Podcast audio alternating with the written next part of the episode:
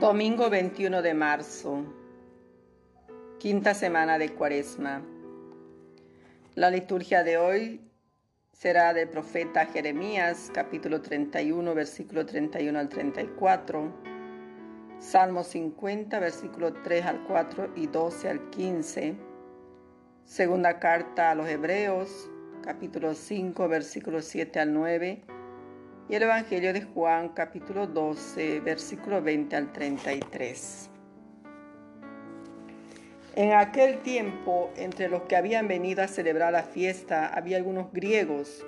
Estos acercándose a Felipe, el de Bethsaida de Galilea, le rogaban, Señor, quisiéramos ver a Jesús. Felipe fue a decírselo a Andrés y Andrés y Felipe fueron a decírselo a Jesús. Jesús les contestó, ha llegado la hora de que sea glorificado el Hijo del Hombre. Les aseguro que si el grano de trigo no cae en tierra y muere, queda infecundo, pero si muere da mucho fruto. El que se ama a sí mismo se pierde, el que se desprecia a sí mismo en este mundo se guardará para la vida eterna. El que quiera servirme, que me siga, y donde esté yo, allí también estará mi servidor. A quien me sirva el Padre lo premiará. Ahora mi alma está agitada y ¿qué diré? Padre, líbrame de esta hora. Pero si por esto he venido para esta hora, Padre, glorifica tu nombre. Entonces vino una voz del cielo. Lo he glorificado y volveré a glorificarlo. La gente que estaba allí lo oyó, decía que había sido un trueno. Otros decían que le había hablado un ángel. Jesús tomó la palabra y dijo, esta voz no ha venido por mí, sino por ustedes. Ahora va a ser juzgado el mundo. Ahora el príncipe de este mundo va a ser echado fuera. Y cuando yo sea elevado sobre la tierra, atraeré a todos hacia mí. Esto lo decía dando a entender la muerte de que iba a morir. Palabra del Señor. Gloria a ti, Señor Jesús. Buenos días, queridos hermanos, en este domingo 21 de marzo, ya próximos a la Semana Santa. En este domingo Jesús anuncia que comienza una nueva etapa de su vida, la más importante de todas. Ha llegado la hora de que sea glorificado el Hijo del Hombre. Solo Jesús conoce bien ese momento. Por eso al comienzo del Evangelio en las bodas de Caná había afirmado que su hora no había llegado, pero ahora la situación es diferente. Aunque Jesús explica que se trata de la hora de su glorificación, vive el momento con gran intensidad y no oculta la angustia por tener que enfrentarse a la muerte. Sin embargo, él tiene la entereza para superar esa angustia. No es ese miedo humano el que marca sus acciones, sino que reconoce cuál es la misión que el Padre le ha encomendado. Para esto he venido para esta hora. Entonces no se somete a su angustia, sino a la voluntad de Dios. Padre, glorifica tu nombre. El mundo, hermanos, también nos plantea muchos retos y dilemas. Cuando nos dejamos guiar solamente por los miedos y las angustias, nos sometemos al pecado, a la corrupción y a la violencia. Pero Dios sigue suscitando su espíritu para que cada vez haya más personas valientes, dispuestas a cumplir la misión que les ha encomendado el Señor.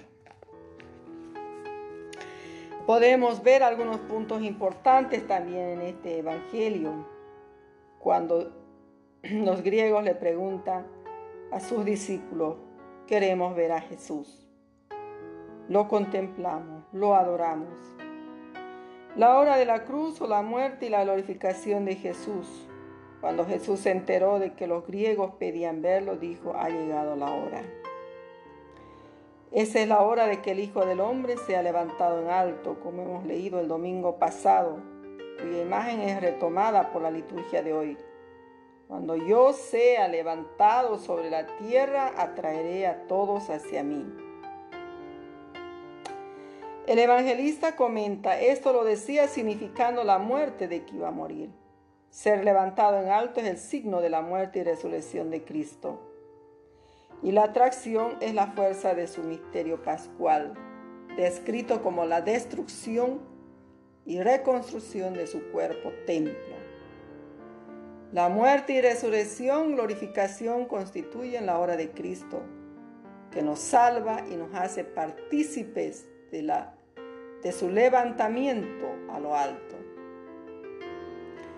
La muerte de Cristo, hermanos, es fecunda en vida y en amor, como la semilla que muere y da fruto.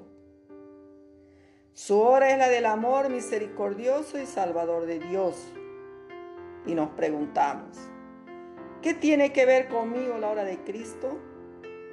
¿Soy fecundo en entrega de amor? Su misterio pascual es el germen de una cristología y de una eclesiología de la atracción, en tanto que la iglesia crece no por su proselitismo, sino por atracción, como Cristo atrae todo así con la fuerza de su amor. La iglesia está llamada a atraer cuando vive en comunión, pero los discípulos de Jesús serán reconocidos si se aman los unos a los otros como Él nos amó. Esta atracción de Cristo en la iglesia se prolonga en la nueva y eterna alianza que es la Eucaristía. Esta atracción se funda en la comunión de la iglesia basada en la comunión entre el Padre y el Hijo. Por eso dirá Jesús, no hago nada por mí, sino que me lo ha enseñado el Padre. El que me envió está conmigo, nunca me ha dejado solo. Cristo nos atrae así a su seguimiento y adoración en la iglesia. ¿Qué me atrae de Cristo? ¿Qué me atrae de la iglesia? ¿Cómo vivo la comunión con Cristo? ¿Atraigo a los demás en la iglesia? Queridos hermanos, contemplemos a Jesús en este momento de, de sufrimiento, de pasión, de entrega seamos conscientes que también nosotros estamos llamados a ser ese grano de trigo que al caer en la tierra muere, pero da mucho fruto. Y aquí estamos llamados a morir al pecado, a la envidia, al egoísmo, a la soberbia, al odio, a la falta de perdón, a vivir agradecidos toda nuestra vida por ese gran amor que Dios Padre nos tiene. Padre, concédenos tu espíritu para que con valentía podamos glorificar tu nombre. Hermanos en Cristo, les pido con mucho cariño, participemos a la Eucaristía, hagamos parte de este gran banquete, sintamos la necesidad esa atracción por ir corriendo a encontrarnos con el amado.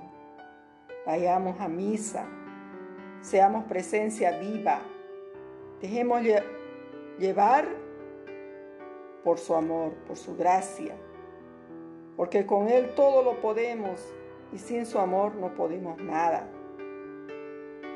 No vamos a poder hacer nada. Glorifiquemos su nombre. Él es el Evangelio vivo. Que Dios Todopoderoso bendiga a cada uno de ustedes, bendiga a nuestros familiares.